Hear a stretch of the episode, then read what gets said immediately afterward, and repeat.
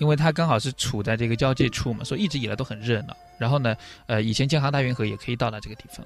然后在这里面呢，我们讲到它有很多著名的景点。首先要讲一下，这里有个非常有名的人，这个人是谁呢？茅盾，中国的文学巨匠啊。茅盾就出生在乌镇，然后也是在这里长大的。在那边，呃，首先我们讲到说，去到那里访一下名人，你要去一下茅盾故居。嗯，然后另外呢，有一些就是有，比如说财神湾呐。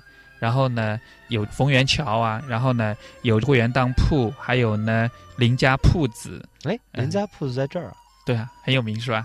然后呢，还有蓝印花布染坊，然后呢，还有百床馆，还有皮影戏啊，这些呢都是你值得走一走的这个景点。那我们也讲到呢，确实去到这里你要怎么玩呢？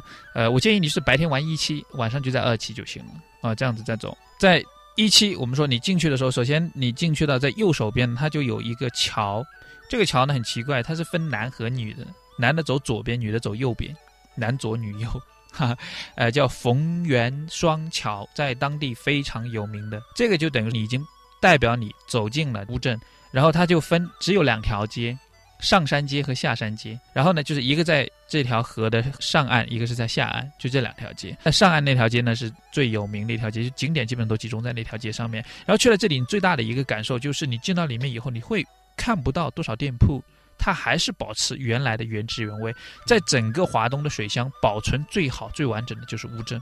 你进去以后，你会整个人一种感觉就是：哦，原来这个地方它就是水乡。然后这种水乡，可能你去乌镇啊，或者你去西塘啊，或者你去其他的地方，你是看不到的。啊，为什么呢？因为它没有店铺，它就是为了。